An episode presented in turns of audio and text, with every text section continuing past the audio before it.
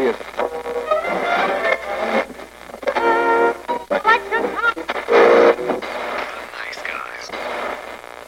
Всем привет, с вами подкаст «Славные парни». Сегодня мы будем говорить о свеженькой премьере девятого фильма Квентина Тарантино «Однажды в Голливуде». Мы вот тут собрались практически с премьеры, и я и Вова сегодня будем обсуждать очередной, наверное, будущий шедевр Тарантино. Привет, привет, кстати. Что ж, у некоторых «Однажды в Голливуде» уже вызвал неоднозначную критику. Одни говорят, что Тарантино стал неинтересным, Тарантино затарантинился, и самый лучший вопрос, который можно задать Квентину, Квентин, вы сняли что-нибудь лучше, чем криминальное чтиво? Нет, а кто снял? А спонсор сегодняшнего нашего выпуска, конечно же, курсы изучения иностранных языков иммиграция. Курсы изучения иностранных языков иммиграция. Что? Сей, искать работа. Что? Сей, работа. Что? Что? English, motherfucker, do you speak it? Начнем с того, что однажды в Голливуде у нас сегодня будет обсуждаться с минимальным количеством спойлеров, потому что если вы не посмотрели, идите в кинотеатр и смотрите фильм замечательный. К сожалению, у нас его не показывают в оригинале, так что факулика вы не услышите, но дубляж прекрасный. Ну, а лучше, кстати, перед походом в кинотеатр ознакомьтесь немножко с материалами о семье Мэнсона, кстати. Это очень полезный момент для понимания контекста этого фильма. Да, на самом деле тут есть маленький момент о том, что, так сказать, синопсис фильма немножко обманывает вас, потому что если вы думаете, что фильм только про Голливуд 60-х и начало 70-х, вас это немножко обломает, потому что, скорее всего, вы не поймете, что происходит на экране. Ну, кроме того, что там есть богичный Леонардо Ди Каприо и Брэд Питт. Ну, кстати, Леонардо Ди Каприо уже такой весьма опухший, а Брэд Питт уже весьма потасканные годы, что уж поделать. Вот. Ну да, но мужики все еще как бы жгут напалмом. Ну, ну, ты знаешь, как говорят, собственно, вот есть такое мнение на самом деле, что вот э, Леонардо Ди Каприо, он как бы, он он, он всегда был неплохим актером, но с годами он начал становиться все круче и круче, и у него начал появляться свой как бы характер. Вот, то есть, если раньше это был... Вернее, он стал меняться. То есть, если раньше он играл просто таких смазливых мальчиков-негодяев, да, то вот э, с каждой новой ролью он действительно раскрывается немного с иной стороны, скажем так. В отличие от стандартных фильмов Тарантино, где юмор э, фактически ситуационный, потому что кто-то кому-то простреливает случайно голову, а, отрубает конечности или происходит какое-то избыточное количество крови на экране, здесь э, все ситуации, юмор и повествование строятся именно на кино 60-х и на, скажем так, э, достаточно громком деле об убийстве Шерон Тейт. Но здесь этого... Ну, не только Шерон Тейт. Массовое убийство, как там было. Там не только Шерон Тейт пострадала.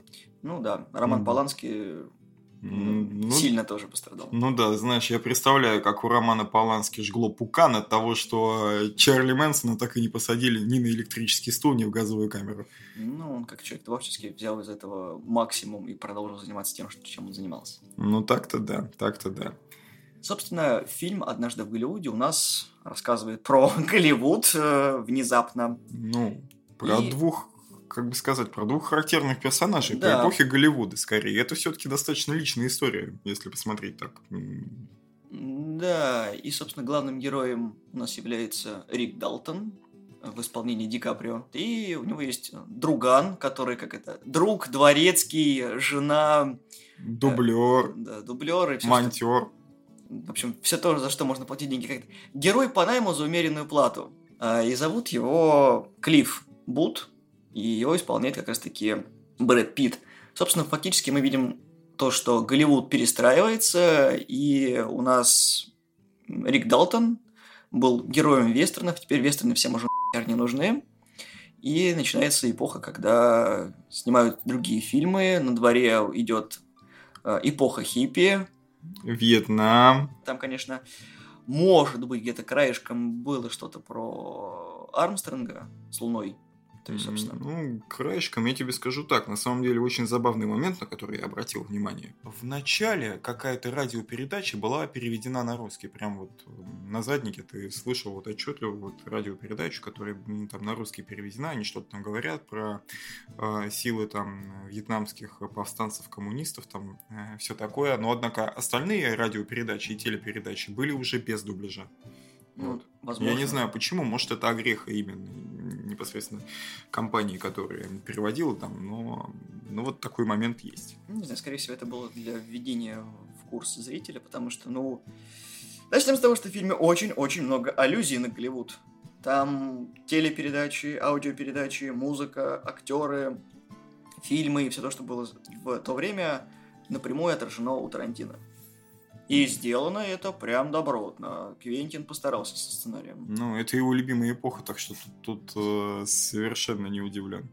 Ну да, Тарантино у нас как э, ребенок 60-х, получается, снял кино для себя, про себя и о себе. Да, и, и можно сказать, что именно вот это э, есть главная проблема фильма «Однажды в Голливуде». Ну и, кстати, это, это тоже можно назвать проблемой «Омерзительной восьмерки», если уж рассматривать в срезе творчества. Но, однако, у однажды в Голливуде не то чтобы много проблем, это скорее, ну, как мы до записи это обсудили, это постмодернизм, возведенный в абсолют. Ну, я бы даже сказал, что это близко к акционизму, особенно если учесть дату премьеры. Э, Ребят, собственно, я поэтому и говорю, что чтобы в полной мере выкупить весь прикол, необходимо понимать, что вот эти вот печальные события, унесшие жизнь там Шерон Тейт, там ее нерожденного ребенка и еще там группы а, также а, голливудских персонажей, вот, и друзей там того же Романа Полански. Эти события произошли ровно э, 50 лет назад, фактически. То есть в день премьеры это была 50-летняя годовщина вот этих трагичных событий. И Тарантино в э, свойственной себе манере прикололся, потому что, как вы знаете, на премьеру фильма закатывается вечеринка, а тут немножко трагические события, а мы пируем! Шутка удалась, наверное. Картина в духе авангардизма. Да, ну, компания Sony не обломилась. Кстати, да, это один из первых фильмов Тарантино, который не продюсируется Вайнштейном и Dimension. Мгм. Так что Sony пошли на очень такой рискованный шаг. Может быть, Dimension, конечно, был уже по барабану вместе с Вайнштейном, а они как бы компания, ну, не хухры-мухры, и тут такой как бы фильм неоднозначный по факту, потому что, как мы видим, это не совсем биографический фильм, не совсем исторический фильм, это фильм Тарантино. Ну, я даже не знаю, будет ли это какой-то информации неразглашения, но, ребята, на самом деле этот фильм, он неплохо так перекликается с «Бесславными ублюдками». А Вот, а если вы видели эту картину, то вы можете очень выхватить с этого фильма, потому что на ублюдков в нем весьма много отсылочек. Да не только на него, там на многие отсылки есть, на многое. На- Ну, допустим, на классику американского кинематографа, на классику итальянского кинематографа, типа спагетти-вестернов. Ну, да, более того, но я имею в виду именно отсылки в контексте вот именно такие вну- внутричковые, то есть отсылки на другие фильмы Тарантино. То есть, я не помню, кстати, де- действуют ли его фильмы в одной и той же вселенной. Ну, многие действуют. По-моему, да. То есть, вот «Бешеные псы», «Криминальное чтиво», я точно знаю, что они в одной вселенной.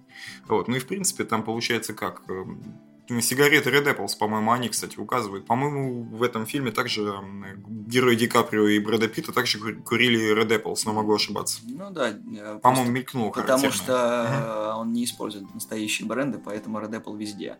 Да, в восьмерке это был табак Red. Ну, конечно, да. Потому что в галантерее Мини, Мини как раз таки забивался под табак Red. Мгм. На самом деле, фильм достаточно бодрый, у него клевые шутки, но, к сожалению, если вы не очень сильно разбираетесь в кинематографе, именно вот той эпохи Голливуда, будет очень сложно некоторые шутки понимать, потому что они напрямую связаны с фильмами, актерами, их биографиями и какими-то такими приколюхами, которые, ну, вот свойственны той эпохе. То есть, допустим, а, ну, многие знают про шутки над хиппи, да, потому что а, «Сраные говнюки, идите работайте!» «А, мир, брат!» И все остальное. Там еще есть юмор чуть-чуть подальше, который не только на поверхности, но и э, между строк. Допустим, аллюзия на то, что была а, группа Mamas and Papas, и, как ты помнишь, э, в фильме э, «Калифорния Дюмин» играет. Но играет она в Мгм. акустическом варианте. А в фильме была актриса, которая играла одну из вокалисток Mamas and Papas, такую полную. Мгм. Это когда они были на вечеринке, когда они приехали туда, Мгм. когда, когда героиня Марго Робби приехала на вечеринку, там, собственно, Мгм. эта женщина ее потянула с собой к бассейну. Мгм. Это была Помню. аллюзия на нее, и многие это не заметили. Ну вот я тоже это особо не заметил. Я как, я как бы просто следил за, за действием на самом деле. То есть местами я где-то врубался в отсылочки. Ну, допустим, когда а, там персонаж Аль Пачино, который появляется в самом начале, вот, он предлагает герою Леонардо Ди Каприо сняться в спагетти-вестернах. Вот. И герой Леонардо Ди Каприо, он очень расстраивается из-за этого, ну, потому что он считает, как, ну, как человек Голливуда, он убежден, что как бы европейцы, они не могут снимать нормальное кино, и вообще кому нафиг нужны спагетти-вестерны. Вот, а как мы с вами помним, там тот же Тарантино вырос фактически на спагетти-вестернах, и, как сказать, характерные приемы этих фильмов, они постоянно мелькают и в его творчестве. Ну и, ребят, все мы знаем знаменитую долларовую трилогию Серджио Леоне, которая с Клинтом Иствудом. Вот. И, вы, и после этого как бы кто-то может сказать, что спагетти-вестерны никому не нужны. Ну, дело в том, что это же все-таки фильм американцев, и им свойственно говорить о том, что у них культура как бы лучше, чем у остальных, поэтому почему европейский кинематограф должен соревноваться с великим американским? Ну да, но в этом как бы и есть вот прикол, то, что получается, видите, в те времена, типа, ситуация была совершенно другая. Вот. Опять же, это как раз э, времена как раз после золотой эры Голливуда, если я не ошибаюсь. То есть, если я верно помню, это как раз вот золотая эра Голливуда, это вот 30-е, 50-е, но могу ошибаться. Да, и как раз таки там много отсылок на Дина Мартина, на вот это вот голливудский список этих актеров, которые там... Джеймс Дин, э, Рок Хадсон, Элизабет Тейлор. Кто там еще у нас? Мерлин Монро, кстати, та же. Ну, там на, на особо на Монро-то не было. Ну, на нее не было, но просто это вот э, лица как раз золотой эпохи. Э, просто чтобы как-то ориентироваться. Ну, что там еще, Стив Маквин был. Кассетной музыке, прям музыка была замечательной в фильме. Ну... Обычно у Тарантино не так много треков, играет в фильмах, а тут почти 30 получается. Ну, я практически не помню, что в фильме была тишина, потому что люди постоянно куда-то ездят, они либо тусуются на вечеринках, либо куда-то едут. В машинах играет радио, и ты слышишь, получается, рок-н-ролл 60-х и вот этот вот э, психоделический рок, с, именно его самое начало, самые истоки. Ну почему? Там из психоделики было мало чего. Но это я вот вспомнил то, что были «Мама с Папас», там был Deep Purple, по-моему, две или три песни. А что там еще было? Там не могло не быть психоделики, чувак, потому что все-таки это, это конец 60-х, начало 70-х. Психоделика тогда только-только а, начала появляться, но она уже была, хоть ее и было по минимуму. То есть, как бы Джимми Хендрикс еще не взорвал Вудсток, вот э, Дорс, по-моему... Вудсток был в 67-м. А, точно. В 67-м, точно, лето любви, да. Вудсток был в 67-м, значит, все-таки, ну, тогда тем более, как бы, психоделика уже была, только она не прорвалась в мейнстрим, и именно на радио. Саймон и Гарфункель, здрасте. Ну, зашибись тогда. Почему там было мало психоделики? Ну, потому что, блин, там всего одна песня была Зайпана и Гарфункеля, к сожалению. Ну, блин, эффект-то был не на психоделике, ну, а наверное, на да. То есть, эпохи. там как бы в этом и был прикол, что персонажи Ди Каприо и Брэда Питта, они как раз олицетворяют э, старый Голливуд. Причем, если Ди Каприо терпеть, ну, как Ди Каприо, как же его зовут-то? А, Рик Далтон, если он терпеть не может хиппи, то герой Брэда Питта, Клифф. Клифф, он относится к хиппи так более спокойно, даже с некоторой симпатией. Вот. Слушай, там столько приколов. А тебе есть 18? Ну, да. в контексте ситуации это был резонный вопрос, чувак. Ты знаешь, там, скорее всего, все-таки это один и тот же человек. Ну, просто расщепленный на два это сделано для, как бы для более... Наверное... Ну, чувак, это не Тайлер Дерден, ну мись. Ну, блин, ну там же есть Брэд Питт. Ну, есть Брэд Питт, но это не Тайлер Дерден. Ну, ладно. Но все равно, как бы, о, я даже не могу сказать, сколько именно актеров сочетают образы Ди Каприо и Питта. Ну, достаточно много, потому что даже если посмотреть на количество ролей, которые были у Ди Каприо, mm-hmm. и примерно провести параллель, там порядка 5-6 актеров сочетаются тот же Дин Мартин как бы в центре, там даже можно было тихонько сделать параллели с Иствудом. Спагетти вестерна. Ну, как бы да, тут не поспоришь. Да, ну хотя вот именно только ролями. Очень замечательная операторская работа. Ну, более того, там же за камерой, скорее всего, Тарантино и сидел, собственно, он же, по-моему, очень любит а, сам а, сидеть за камерой. Ну, вообще, на самом деле, оператором э, «Однажды в Голливуде» был Роберт Ричардсон. Вот он был в «Джанго», в острове проклятых, в казино, кстати. Mm, ну, понятно. Ну и фактически он уже с Тарантино достаточно долго, то есть он был Джанго, он был в он, собственно, здесь, он понимает, как работает режиссер, и вот куча именно фишек Тарантино отлично передана а некоторых из них можно даже упоминать, что их слишком много. Ну вот, кстати, да, то есть, ребят, как бы вот если мы вспоминаем вот характерный для Квентина фуд-фетиш, вот, который можно заметить во всех фильмах, здесь его просто до хрена, ребят, тут просто такого количества ножек не было ни в одном фильме Квентина Тарантино. Ни в одном. Даже доказательства смерти, даже там их было меньше. Но вот здесь прям он просто отыгрался по полной. Босые хипушки э, в коротких шортиках. Это вот дохренище. Даже Марго Робби светила своими ножками. Что значит даже? Ну, она же там как бы Шерон Тейт, поэтому, ну, блин. Это как раз New School Голливуда, им же Минис было позволено. Все нормально. Самое приятное, то что хрен вы догадаетесь, что будет в конце. Ну вот молодец, ты сейчас только что вскрыл главную интригу. Нет, я же не сказал, что будет в конце. Ну да, но хрен вы догадаетесь, это уже народ будет чуять подвох. Допустим, когда я смотрел, я подвоха, я подвоха не чувствовал. Но... Это Тарантино, чувак, ты что? Ну, в том-то и прикол, то, что на самом деле, э, зная Тарантино, ты ожидаешь э, в конце ну, замес. Тем более, если ты знаешь, какая история. Вот, ну, то есть, именно Замес. историю семьи Мэнсона, вот события там какого, 8 получается августа 69 -го года. Вот, и ты уже ждешь, что вот да, там там еще идет, получается, отчет, то есть там указывается время, там события, по-моему, развиваются где-то в течение полугода, если не ошибаюсь. Mm-hmm. Вот. Ну, чуть больше, там, 7 месяцев, наверное.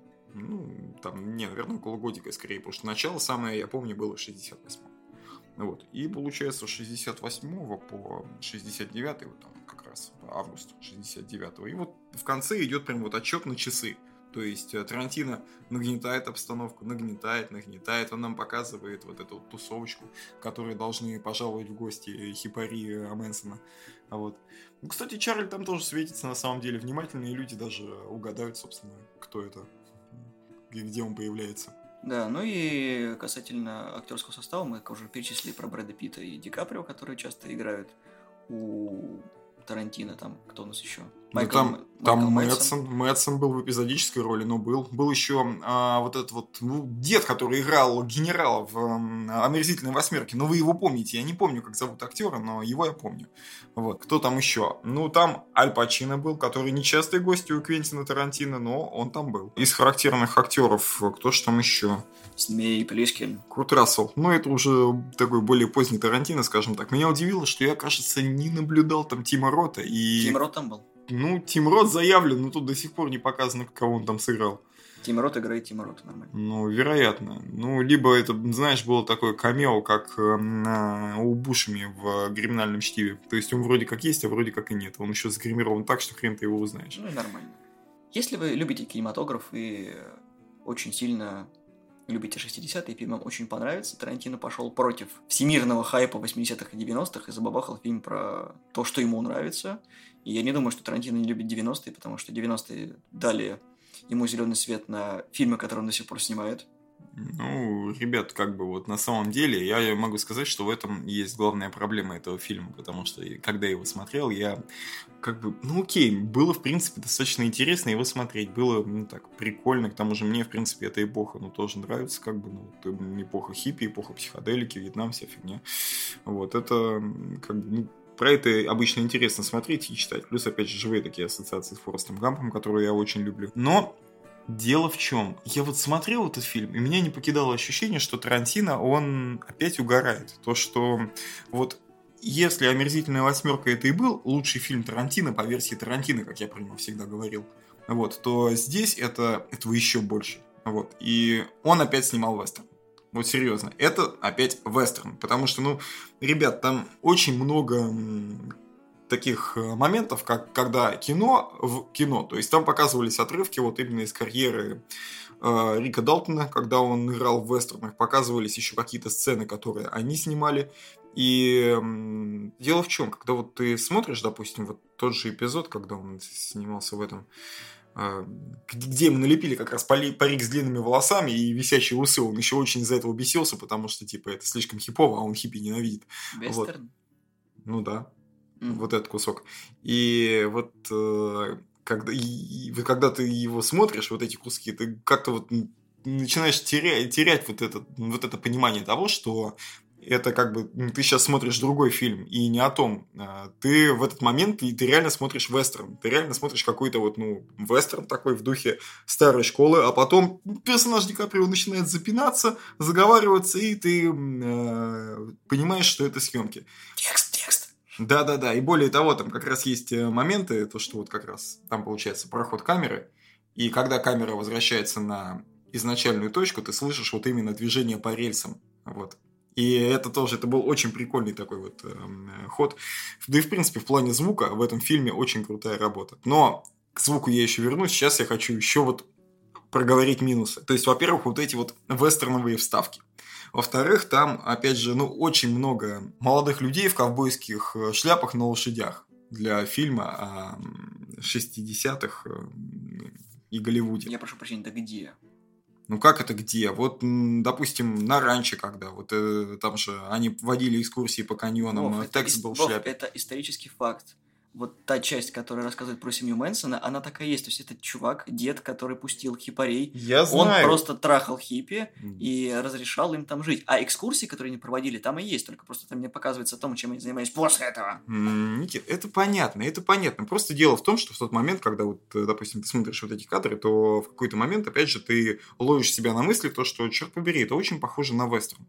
Слушай, вот. там э, ранчо, на котором снимались вестерны, конечно, там оставался какой-то реквизит после этого. И к тому же фильм дает тебе понять, что эпоха вестернов и этого всего говна, которое было типа шпионских фильмов и пародии на бандианы, закончилась. Mm. Поэтому все стараются от этого всего отходить. Ну, наоборот, скорее закончилась эпоха вестернов, как раз приходит эпоха шпионских фильмов и бандианы, разве нет? По-моему, ты слишком сильно придираешься к э, вот этому вестерновскому Чувак, упоминанию. я люблю вестерны. Я, мне нравятся вестерны. Мне, в принципе, нравится стиль Тарантино. Но дело в том, что, ну, вот здесь, ну, реально, мне не покидало ощущение, что просто вот, э, знаешь, просто старичок решил угореть на старости лет просто по полной. И вот э, просто положить на мнение всех окружающих, абсолютно включая там, может быть, даже своих поклонников, вот, и просто снять э, то, что вот он всегда хотел снять, и, от, и то, о чем он всегда хотел снять. Вот и все. Слушай, ему дали 100 лямов и сказали, делай, что хочешь. У него появился самый звездный состав из всех, что у него был.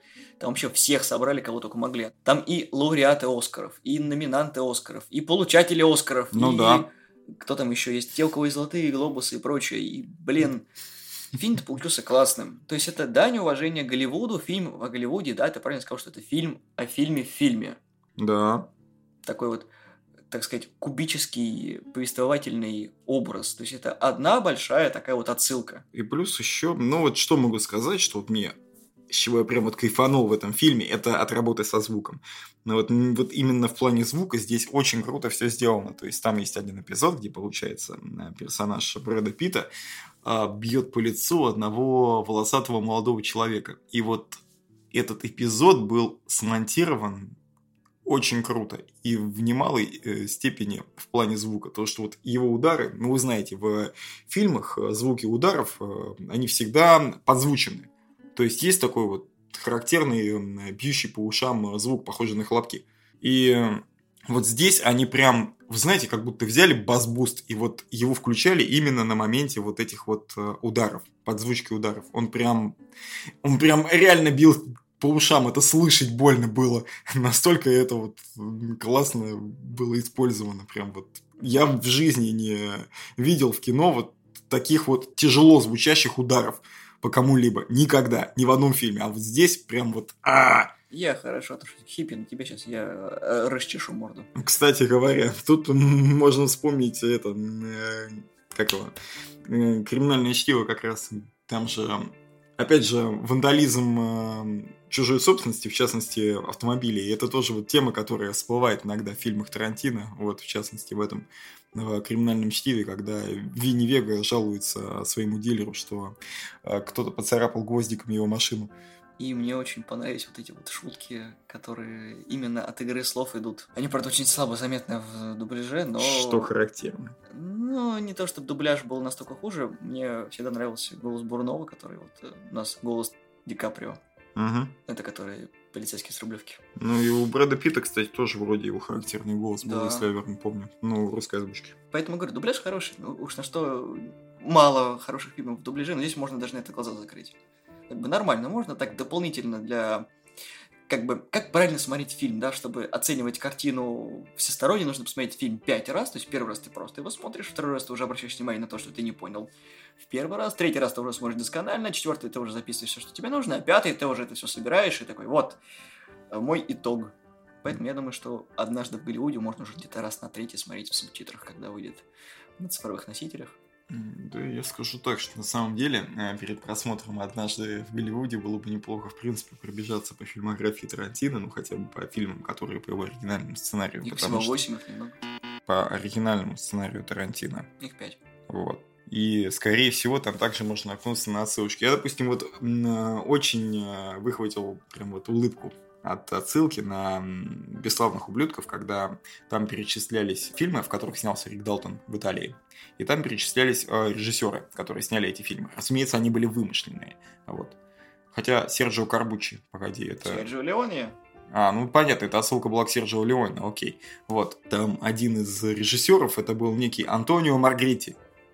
Ребят, ну, ну вы же помните вот, этот, вот эту сцену из, эм, получается, уже финальной части э, «Бесславных ублюдков», когда э, Ганс Ланда в исполнении Кристофа Вальца подходит к эм, Альдо Рейну и его ребятам-ублюдкам. И они тогда представляются итальянцами. Это мои друзья из Италии. Это дивный итальянский каскадер Энцо Гарломи.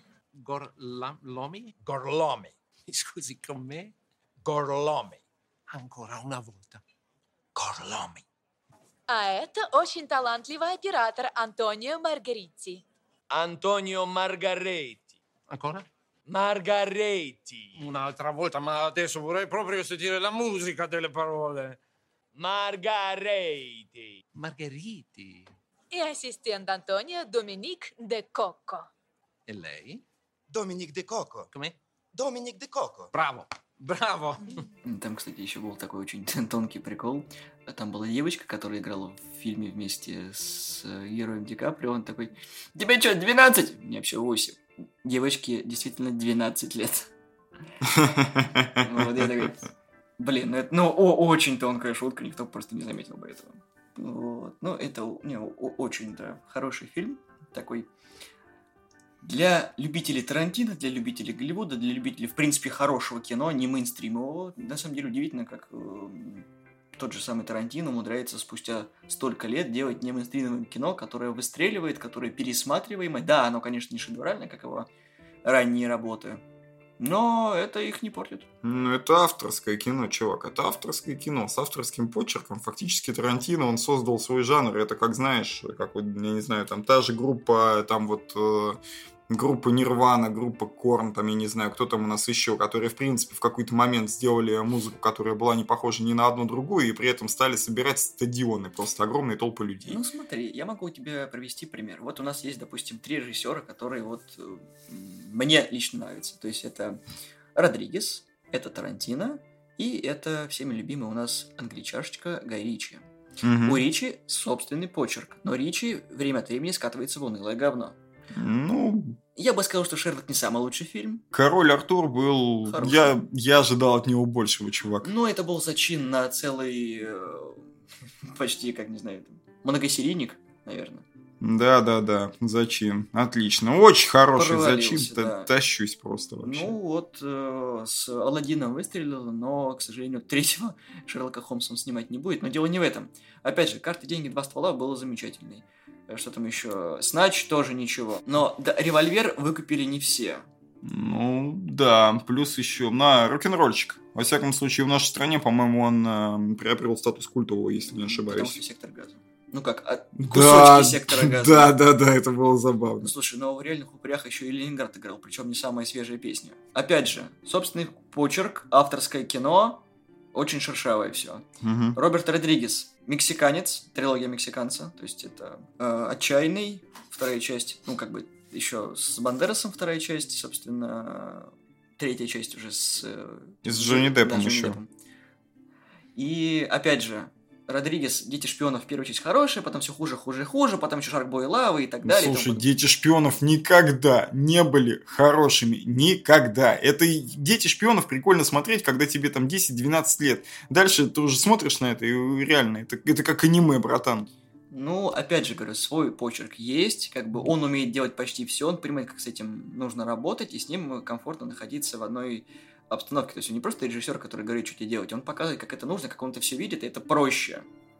Э, Когда человек разбирается в этом хотя бы немного, То есть в звукорежиссуре, в операторской работе. Но, опять же, сколько хороших фильмов у Роберта Родригеса, кроме режиссера Роберта Родригес, звукорежиссера Роберта Родригес, сценария Роберта Родригес и так далее и тому подобное.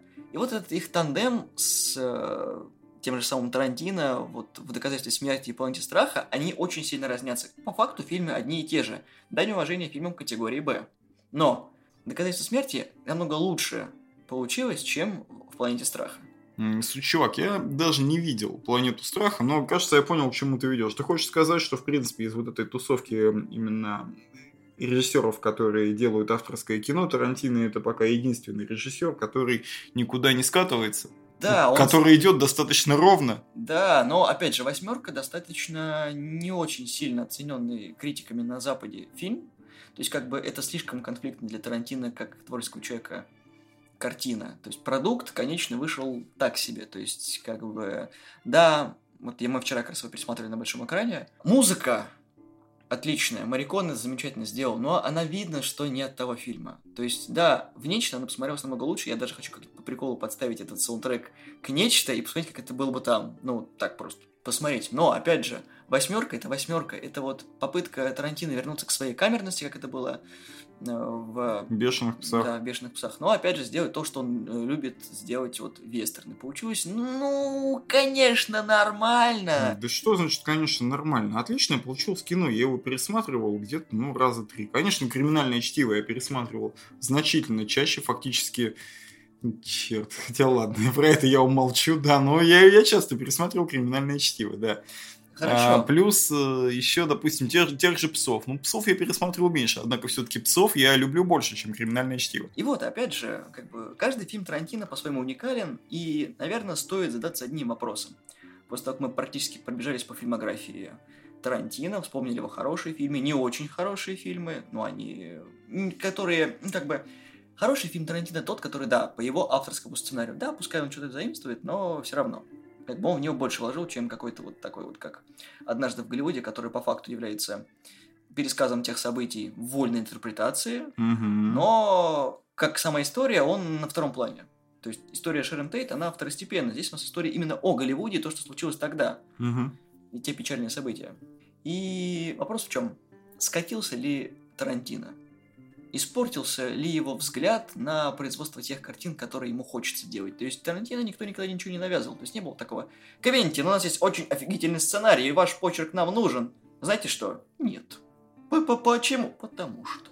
Потому что я Квентин Тарантино. Ну, он может себе это позволить, да, но если ставить вопрос таким образом, то, ребят, да ни хрена не изменилось. То есть, эм, э, Тарантино как снимал э, кино для себя, во всяком случае, последние годы, так он этим и продолжает заниматься. Вот, «Однажды в Голливуде» это вот очередной такой э, фильм Квентина Тарантино для Квентина Тарантино. Если вы поклонник творчества, скорее всего, вам зайдет. Но, опять же, я рекомендую познакомиться немного с событиями и с матчастью. Ну, вот хотя бы чутка, чтобы вы хотя бы, как это сказать, понимали именно драматизм вот этого обратного отчета, который он ведет весь этот фильм. Ты знаешь, если брать Тарантино не как э, режиссера, а как среднестатистического американца, которому за 50, этот фильм очень даже хороший. Ну что, для кинолюба, который вырос на том же, на чем рос Тарантино, на тех же фильмах, на актерах, это дань уважения, которая прям вот по стрункам души проходит. Ну да. И оно выстрелит так же. Это не фильм Марвел, который разовый, который ты не захочешь пересматривать через 5 лет, через 6. И вот э, посмотри фильмы, которые вот э, 10 лет назад были от Марвела, да, тот же Железный Человек, там, не знаю, Капитан Америка, как бы мне он не очень нравился. Но опять же, ты их пересматриваешь с таким вот нормально. Ну, А потом- Пересмотри фильмы, которые 20 лет выходили от Марвел. Человека-паука Сэма Рэйми, где Тоби Магуайр сопли по лицу размазывает. И черт побери, это было значительно интереснее, чем э, Спайдермены, которые выходят сейчас. Ну, опять же, кино своей эпохи. А у Тарантино они как-то получаются, как бы... Каждый его фильм рассказывает о его увлечении. То есть увлечение азиатским кинематографом – это «Убить Билла», это частично «Бешеные псы». Увлечение вестернами, опять же, дань уважения в Джанго, в «Восьмерке». В «Бешеных псах» там прямая отсылка на Джанго. Да, ну потому что фактически Джанго это ремейк тоже. Но я нет, «Бешеных псах» я имею в виду именно на оригинального Джанго. Я понял. На того самого. Но опять же, я говорю, это отсылки на его... Ну, как бы, он рассказывает про то, что он любит. И это правильно, потому что, блин, не суйся туда, о чем ты не знаешь. Потому что ты снимешь какое-то говно. Да, оно будет стоить дохренища денег, да, там будет классный актер, но получится фуфло. Ну, так в том-то и дело, что здесь э, фуфло априори не получится, потому что, ну, я думаю, что все-таки люди, которые идут на фильмы Тарантино, они знают, на что они идут. Другое дело, что вот даже я, вот как бы знаю, э, на что я иду, я э, был все равно ну, удивлен этим фильмом. То есть он меня так удивил, я бы сказал. Он меня удивил. Он весьма, весьма как бы нетипичен в какой-то степени для Тарантино. Вот. И вот тут самый большой диссонанс в голове. Это фильм, который снял Тарантино, о том, что любит Тарантино. Он не типичен для Тарантино, но он, сука, тарантиновский. Он полностью тарантиновский. Ну, ребят, у него есть как бы один безусловный плюс. Прям это, прям вот плюсище. Это не Джеки Браун. Я вам сразу скажу. Это не Джеки Браун. И этим он прекрасен. Так, Вот. расходимся, все расходимся. Это не Джеки Браун, расходимся. И, кстати, ты заметил, в этом фильме нет Тарантино? Квентин нигде не играет. Бум! Ну, во всяком случае, я не заметил. Да, мы не заметили, конечно, Тима Рота, если он там где-нибудь числился э, до усрачки загримированный. Но, опять же, в каждом фильме Тарантино есть хоть какая-нибудь роль, но для Квентина. Здесь я его не заметил. Да, и это странно. Слушай, это прям... Блин. Даже Да. как-то не верится. Не, ну, опять же, есть слух о том, что Тарантино пытается протолкнуть расширенную версию всего этого, потому что там записано, наснято дохренища часов, и Ну, вот ты- эта вот трехчасовая версия, Бич, плиз, чувак, про Джанго говорили то же самое, и ни хрена не появилось. ну, да хрен его может, сейчас выстрелит. Да, конечно, выстрелит. Кто выстрелит? Ни хрена не выстрелит, блин. Подпольного яйцестрела убили в этой в омерзительной восьмерке. Все, никто стрелять ни во что не будет. Слушайте, да и, кстати, огнестрела в этом фильме, это тоже небольшой спойлер, но его было маловато. Да его практически не было. Вот именно.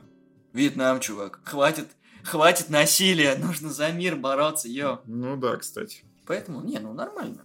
Все, все по канону, как надо. То есть ты ждешь от Тарантино кровь, фарш, мясо по стенам перестрелок, а получаешь фильм про Голливуд. И там есть все то, что я перечислил, но по-голливудски. Ну да. То есть, как бы, блин, ты получаешь что-то ты хочешь, но не получаешь так, как ты этого ожидаешь. И, блин, в этом весь Тарантино. Ты всегда ждешь чего-то такого, то что, блин, ты снял 8 фильмов, это почти 20 часов экранного времени, даже больше, чем 20 часов. И каждый раз эта сука все равно удивляет. Блин, кстати, сколько же он длится? 2.40, по-моему? 2.40. Ну да, это тоже довольно большой такой хронометраж. Вот. Однако, ну слушайте, я не могу сказать, что он какой-то, что он очень легкий. Вот. То, что, опять же, вот на поводу этого фильма, его нужно смотреть в кинотеатре. Ни в коем случае, ребята, ни в коем случае не смотрите его дома. Слишком много вещей будет отвлекать. Такой фильм надо смотреть в кинотеатре. Именно вот прийти, усесться вот на эти вот 2.40. Сколько же это будет у нас? 160 минут, верно? Мгм. Вот. Усесться и никуда вот не двигаться вообще. Не двигаться. И вот нормально смотреть. Вот. Потому что иначе, ну, рискуете что-то упустить. Опять же, нарушится концентрация, а вот для этого фильма это губительно. Нарушение концентрации. И все, вам он не зайдет. Вам в него нужно именно погрузиться и не вылазить. Вот на все это время. Я могу сказать одно, то что это один из немногих фильмов Тарантино, на котором я присутствовал, в конце которого была овация. Блин, а мою овацию не, не подхватили, кстати, сукины дети. Ну, были на ночи кино Тарантино, поэтому это было очень круто. Поэтому, блин, зал рукоплескал, потому что, ну, офигительно. Особенно Тарантино сделал сцену после титров. Останьтесь после титров, там есть сцена. Блин! Серьезно? Ну, вообще, да. Ёшкин крот, а я и не знал. Ну, там была сцена. Мы специально сидели до конца, потому что, ну, во-первых, мы там не, нам не включали свет. Да, и вот, э, как бы мы такие сидели, там, бам, сцена после титров, я такой, что ты делаешь, а что, на поводу толпы идешь? А потом я такой понял, зачем это было. В заключении хочется сказать, что Квентин Тарантино большой молодец. Э, После «Омерзительной восьмерки» он продолжает держать хороший темп. Посмотрим, что будет в юбилейный десятый раз у Квентина. Что это будет за фильм? Будет ли это кинокомикс, будет ли это ужастик, будет ли это Стартрек, хотя я жду Стартрек. Но это не будет Стартрек, он там как гест режиссер, а вот именно авторских у него должно быть 10 штук. Так что это однозначно будет не Стартрек. Ну, даже так. Ходите на хорошие фильмы и цените свое время и не проседайте его просто так. С вами были славные парни. Слушайте нас на Яндексе в разделе «Не музыка», там есть подкасты, ищите нас там, в Google подкастах, в Apple подкастах. Мы есть везде, подписывайтесь на нашу группу ВКонтакте, ставьте лайки, говорите о своих любимых фильмах Квентина Тарантино, что вам нравится в этих фильмах, и согласны ли вы с нашим мнением об «Однажды в Голливуде». Всего доброго, всем пока. Пока-пока.